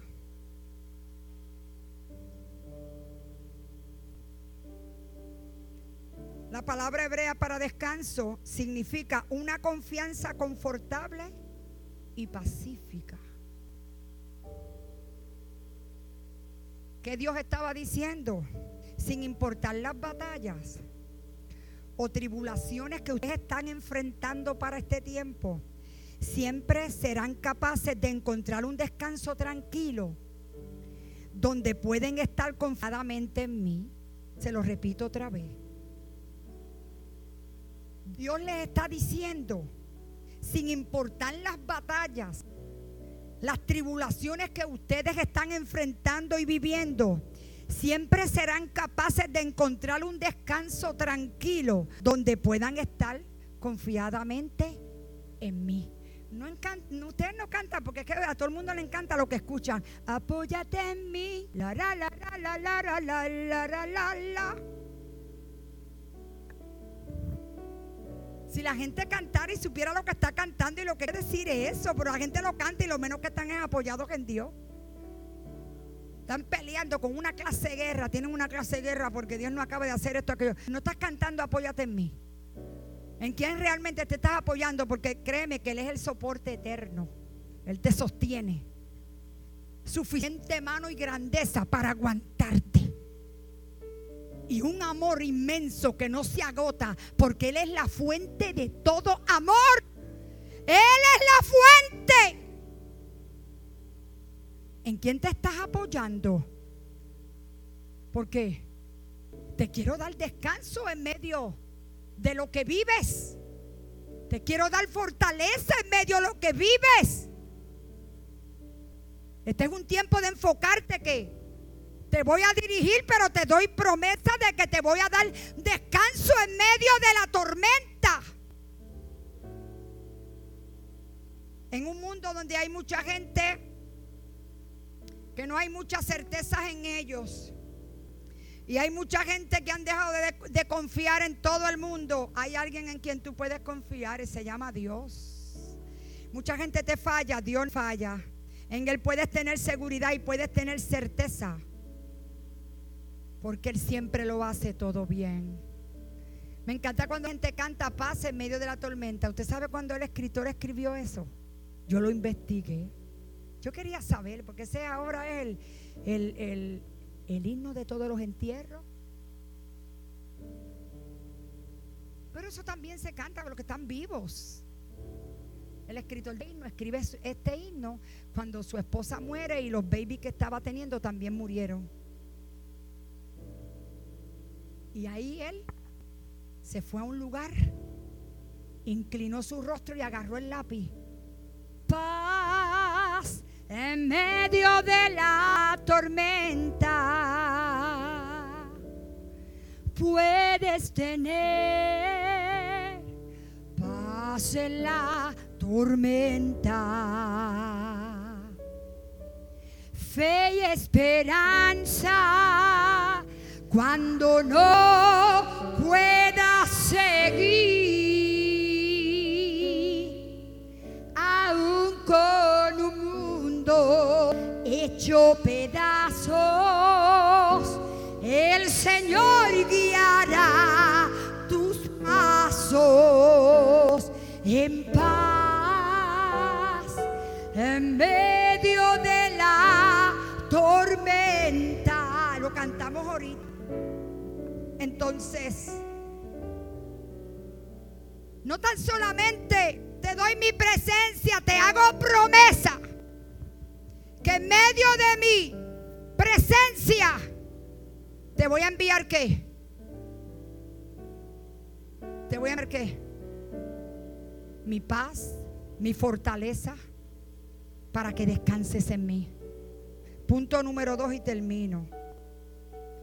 Y la pregunta es, ¿está Dios presente en tu vida? ¿Usted ama a Dios? ¿Cuándo fue la última vez que estuviste con Él en su presencia? Porque de amar todo el mundo lo ama, de hacer lo que Él quiere, no todo el mundo lo hace. No todo el mundo, porque el que ama obedece. El que ama busca, ¿verdad que sí? Porque cuando tú te enamoraste, ¿cómo conquistaste a tu esposa o a tu novia? O si fuiste tú la que lo conquistaste a él. Esas cositas se dan. Es que él era muy tímido, pero tú no. Ah, pues está bien, no hay problema. Si él lo aceptó así, eso no importa. Un hombre medio, ay pastora, Dios hizo lo mejor para mí. Porque como sabía que yo era tan mudo y tan, y tan callado y tenía un miedo de todo, Dios usó la esposa mía. Que tenga cuidado cuando usted vaya a tener su opinión. No, los boricuas, ta, ta, ta, ta, ta o las boricuas esperan. hay casos y hay casos. ¿Y dónde está eso escrito que no se puede dar? En ningún lado. Entonces, cuando tú dices amar a alguien, para poderlo conocer, ¿verdad? Que tienes que tener pacto con esa persona, citarte, sentarte, buscar. Hay algunos que llaman todos los días, no por la mañana y por la noche. Me hace 15 llamadas al día. Pastora, mi no, llama 15 veces al día. O pastora, estoy en mi trabajo y mi esposo me llama 22. ¿Y cuánto te llama ella a ti? Ay, como 30, pastora.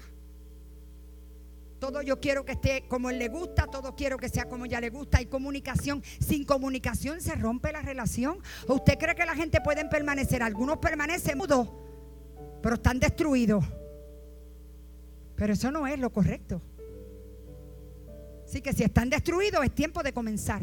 ¿Y cómo lo vas a hacer? Con la presencia de Dios en tu vida. Porque con la presencia de Dios todo será suficiente a través de su presencia para conectar, para hacer lo que Él tenga que hacer. Él hace barbecho, se lleva todos los tocones.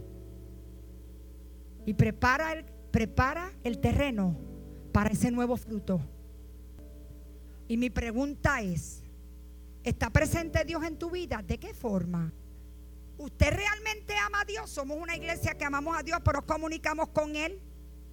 Y estamos bien extraviados cuando se trata de la presencia de Dios. Y de qué lugar Dios tiene en mi vida. Y siempre tengo miedo y esa es la que es. Oh, pero lo ama. ¿Y cuando fue la última vez que usted estuvo en la presencia de Dios? Sin apuro, sin el celular, eso interrumpe tanto a la presencia. Ese celular es tan imprudente. Pero para eso Dios te dio sabiduría para que lo apagues. Ese botón que existe para que diga, para que se apague. O para que lo silencie y lo dentro de una y llévalo a la cocina y vete para el cuarto. Y anuncia, estoy orando, nadie me moleste.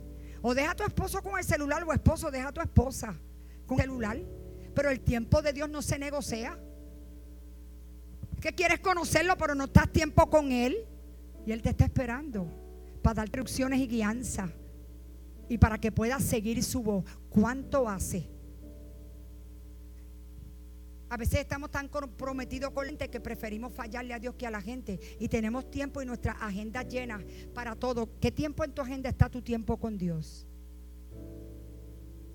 Pues si de día no puedes, pues vamos de madrugada. Es excelente. Cuando yo me levanto de orar a las 5 de la mañana, Eli entra. Mira cómo lo hacemos. Yo entro en la madrugada. Cuando ya yo voy saliendo, Eli entra. Se copió de mí, ahora está en el closet conmigo. Me cogió el lugar secreto. Yo salgo y él entra de turno y a la guerra se ha dicho, usted puede hacer lo mismo. Prepara el lugar secreto, closet, saca un poco de los zapatos y guárdalos o regálalos. O ponlos en otro closet, prepara un closet. Hay gente que preparó un closet de oración cuando leyeron el libro Secretos del lugar secreto, en el lugar secreto. Y se emocionaron. Y eso duró dos meses. ¿Ah?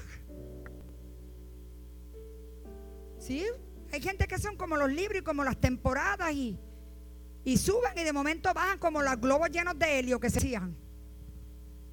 Entra al lugar secreto y si tu esposo se le olvida y está cansado, recuérdaselo. Y si tu esposa hizo demasiado de compromiso, dile a tu esposa, y él puede estar con Dios. Lo tienes allí, recuérdeselo uno al otro sin hacerse más santo que nadie.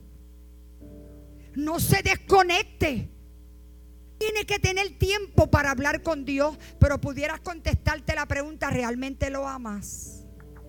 ¿Cuánto hace que no estás a solas con Dios? Porque sin su presencia no podemos vivir. Y aunque hay promesa que su presencia irá contigo y te va a dar descanso, ¿cómo tú estás buscando descanso y esa presencia y que Dios hable contigo? Si hay cosas que es contigo, que Dios las quiere tratar en tu mente, en tu corazón. ¿Te acuerdas cuando estabas en la cárcel? ¿Te acuerdas cuando estás en el sitio, en el peor calabozo de tu vida? En el lugar oscuro, oscuro, oscuro, oscuro, por allá bien botado, que todo el mundo perdió esperanza contigo. ¿Te acuerdas? Que hasta la familia se cansó de ti. Y te abandonó tu esposa, hijo, porque ya no aguantaba esa horrible vida. Por el pecado que te llevó a eso, ¿te acuerdas? Y te acuerdas cuando tuvo de ti misericordia, hiciste un pacto con él. Y le entregaste toda tu vida. Te entrego todo mi ser.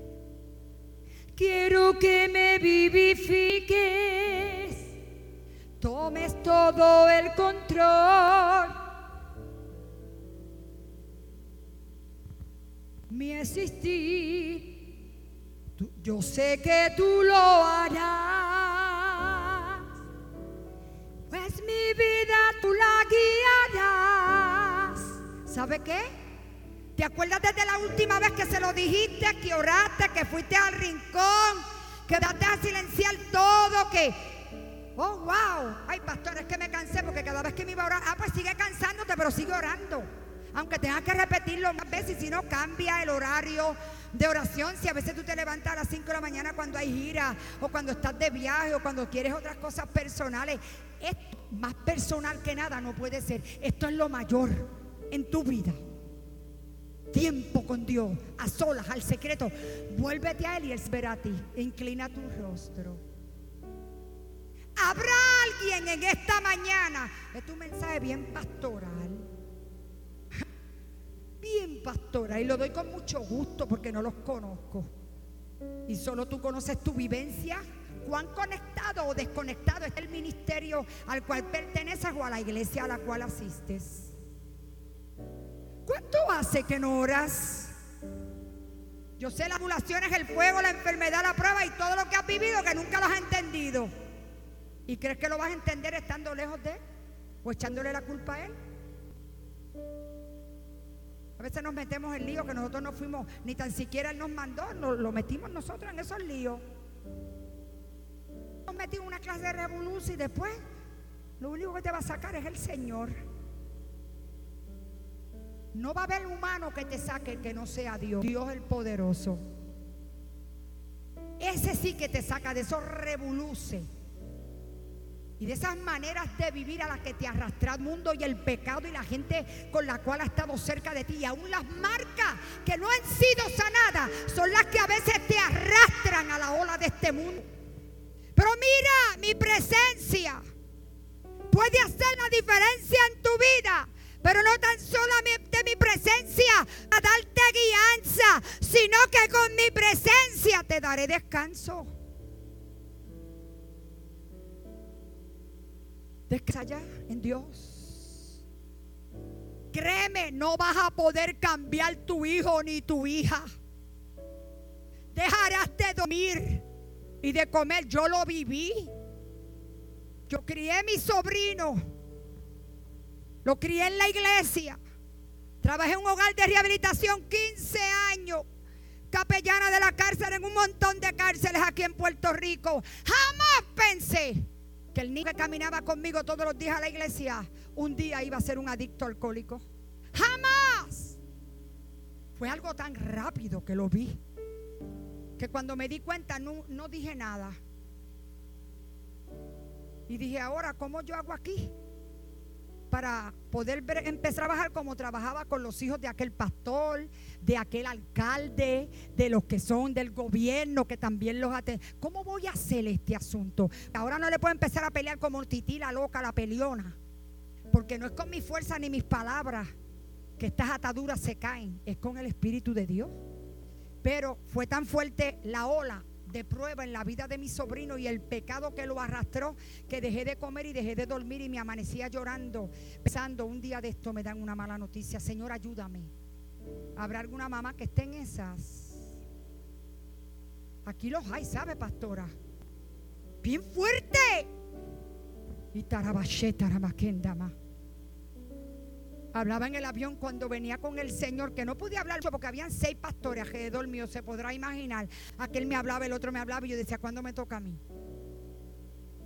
Y en un momento que quedé en silencio, oraba y decía, Señor, tú conoces la iglesia, es la iglesia tuya. No llame al pastor ni a nadie para que me cuenten en qué estatus están.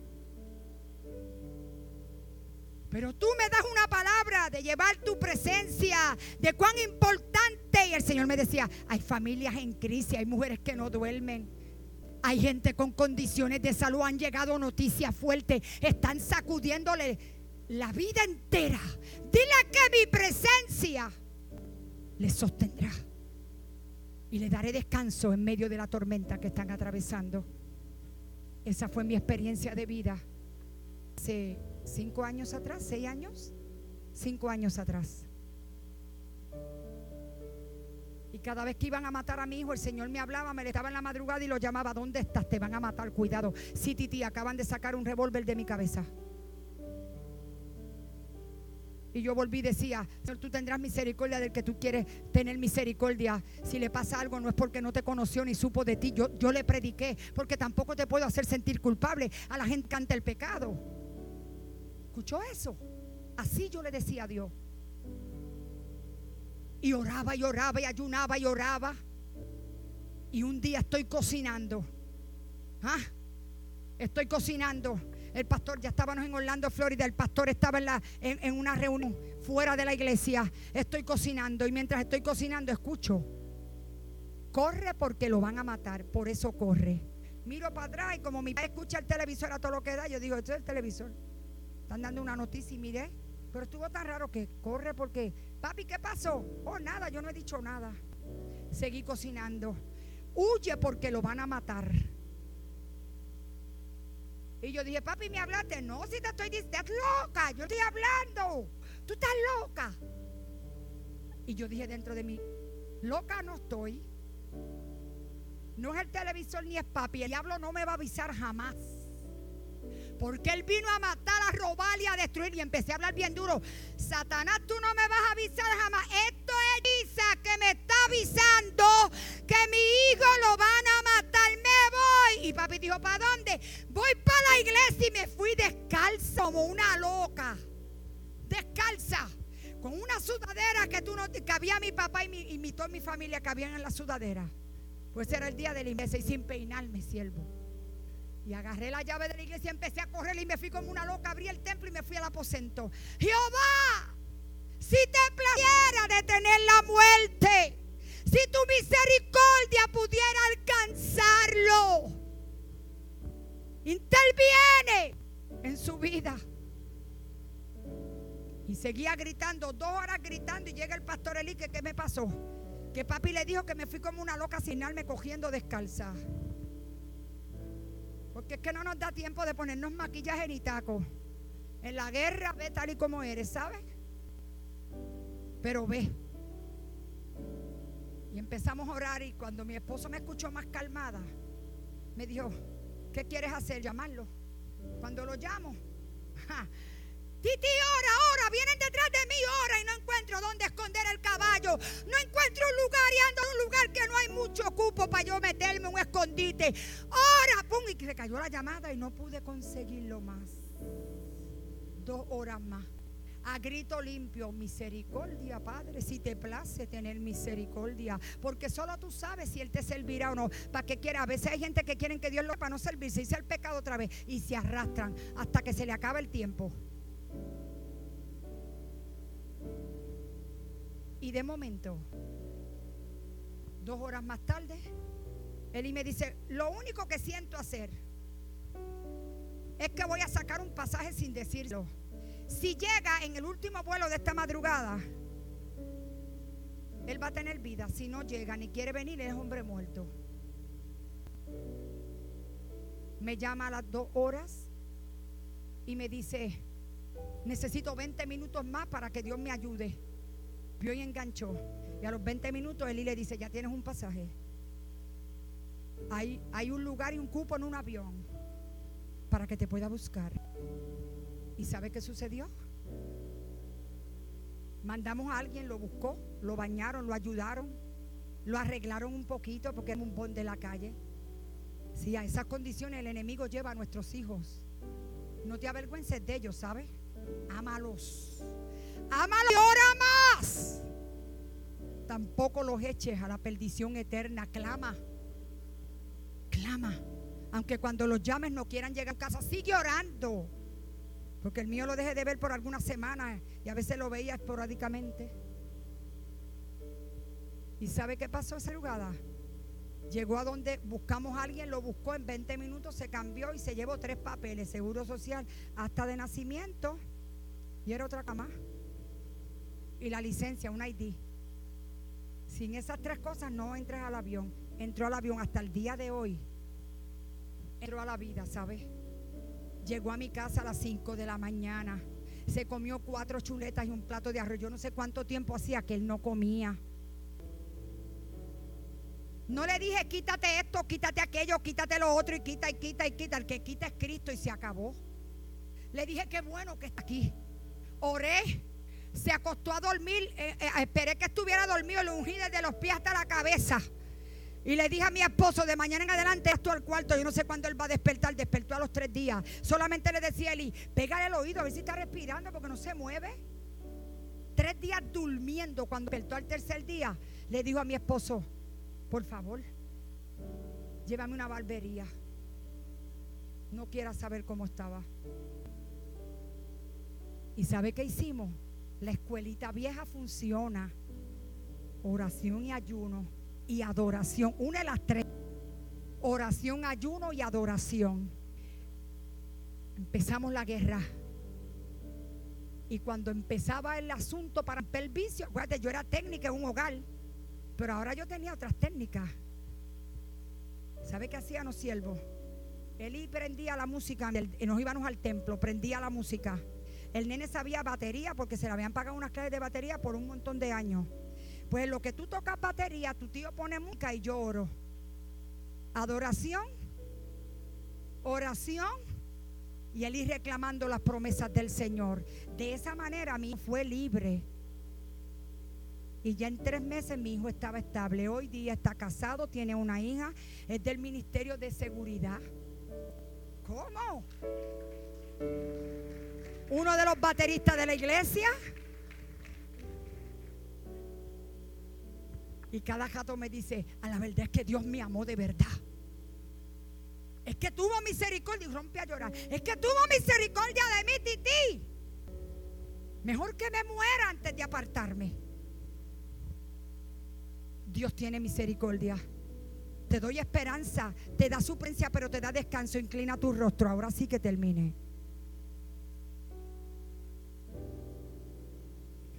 ¿A dónde me iré de tu presencia? ¿A dónde huiré de tu presencia? Si subiera a los cielos, allí estás tú. Y si en el Seol hiciere mi estrado, he aquí, allí tú estás. Tomaré las alas del alba y habitar en el extremo del mar, aún allí me guiará tu mano, me asirá tu diestra. De Él no nos podemos escapar. Su presencia en Él, seguirnos y guiarnos. Vuélvete a Jehová y Él se volverá a nosotros. La diferencia en tu vida, en tu casa y en tu familia lo va a ser la presencia de Dios y que se manifieste sobre ti y sobre los tuyos. Pero si has perdido fuerzas, ya no estás en esa ímpetu, en ese deseo de la presencia de Dios, hay problema. Hay gente que no entran al lugar de oración porque siempre tienen una excusa, están cansados, no le da tiempo. ¿Sabes qué yo digo? Esas son excusas, que no tienen Dios. No es tiempo, es deseo. Pero cuando tú tienes deseo de algo, tú sacas el tiempo donde no lo tienes. No es tiempo, es deseo. ¿No tienes deseos? Cuando tienes deseo, haces lo que tengas que hacer. Señor, vuélvele el deseo al corazón de este pueblo. Vuélvele el deseo a las damas, a los caballeros, a los más jóvenes de buscar tu presencia, de conocerte y de experimentarte en ellos. Espíritu Santo de Dios, lo pido creyendo, porque sin ti no podremos lograrlo. Sin ti nada podemos hacer. Necesitamos que se encienda tu espíritu y la manifestación de tu espíritu sobre nosotros a través de tu presencia. Ayúdanos a no tener al Espíritu Santo como un adorno en nuestra vida sino que podamos, Señor, subsistir a través de Él, ministrar a través de Él y vivir a través de Él. Y que tu manifestación mayor sea, Señor, que toquemos y aun cuando te hayamos fallado y nos hayamos ido lejos de ti, podamos regresarnos, buscar y proclamar tu nombre en nuestra vida con sinceridad. Aún en medio de la rebeldía, este pueblo cautivo, lejos de ti, sin esperanza hicieron una cosa y fue restaurar tu presencia en sus medios. Entonces ahora yo te pido que lo mismo lo hagas en medio de cada vida individual, en medio de este pueblo. Porque el que clama y el que te busca te encontrará y tú lo restaurarás. Necesitamos tu presencia, necesitamos tu anhelo, para que te muestres en nosotros, en nuestra vida, y que estemos dispuestos a avanzar en ti, pero con tu presencia. Porque no jamás lo lograremos, pero con tu compañía y tu manifestación, jamás las cosas serán iguales y nos llevarás a otro mover. Lo creemos en el nombre de Jesús. Permite que durante estos dos meses, que ya vamos a mitad de uno, este pueblo corre, este pueblo corra a ti. Que la experiencia de presencia, de manifestación, de encuentro contigo sea una tan tangible que al regresar el siervo de esta casa pueda entender, dejé una iglesia, recibo otra, porque no perdieron el tiempo y entendieron que no se trata de mí, sino de ti. Porque esta casa es tuya, esta obra es tuya y nadie lo detiene. Porque la obra de tus manos solo la corres tú. Nosotros somos solamente ovejas de tus prados. Mira toda esa gente llorando en esta hora. Que muchos no han tenido ni deseo de gritar nada porque no pueden. Están rotos, agotados, cansados y abatidos. Pados muchos de ellos. Yo pido tu presencia para ellos. Pido que tu Espíritu Santo se manifieste, pero que se vuelvan a ti. Yo hago un llamado con toda libertad en esta mañana. Yo hago un llamado a volverte a su presencia. ¿Cuánto hace que no le sientes? ¿Cuánto hace? No te acercas como al principio lo hacías. ¿Cuánto hace que no estás un buen rato en el secreto con Dios? Muchas pueden ser las razones. Nadie te va a juzgar. Porque lo que tiene, el que lo hace es Dios y no lo va a hacer. Porque te está llamando. Porque está tocando a la puerta de tu corazón por amor a, y por amor a su nombre. Habrá alguien que diga esa palabra es para mí. Tengo que fortalecerme. Vivo una vida muy liviana. He dejado de orar y de clamar y quiero echarle culpas a la gente y repartir. Mira, lo que no hace Dios no lo va a hacer nadie. Vuélvete, escoge un, rinconcito aquí en este altar, búscate una esquina. Si no te puedes arrodillar, quédate en pie. Si te puedes arrodillar, hazlo. Habla con Dios. ¿Cuánto hace que no vas a esa presencia? Y le dice, Señor, he puesto tantas razones y excusas. Pero tú eres primero en mi vida. Ayúdame a reconocerlo y a volverme a ti. Me sacaste del hoyo cenagoso, de la cárcel. Que hay gente que Dios sacó de la cárcel. Me sacaste de la pastilla de los nervios, de la ansiedad. Me sacaste de una crisis de familia que nadie pudiera haberlo hecho, pero tú lo hiciste. Me ayudaste cuando mi matrimonio ya estaba roto o cuando estaba a punto de romperse. Me ayudaste cuando todos me abandonaron por miedo de vida. Cuando me empujaron violentamente, pero me ayudó Jehová. ¿Habrá alguien que diga esta palabra a mí? ¿Habrá alguien más? Yo hago un llamado al altar para ser consolado y fortalecido que quiero orar. Habrá alguien que diga, yo quiero fortalecerme. Yo necesito fortalecerme. Yo necesito seguir la ruta que Dios ha trazado a un medio de las dificultades del camino. Yo necesito a Dios. Puedes tener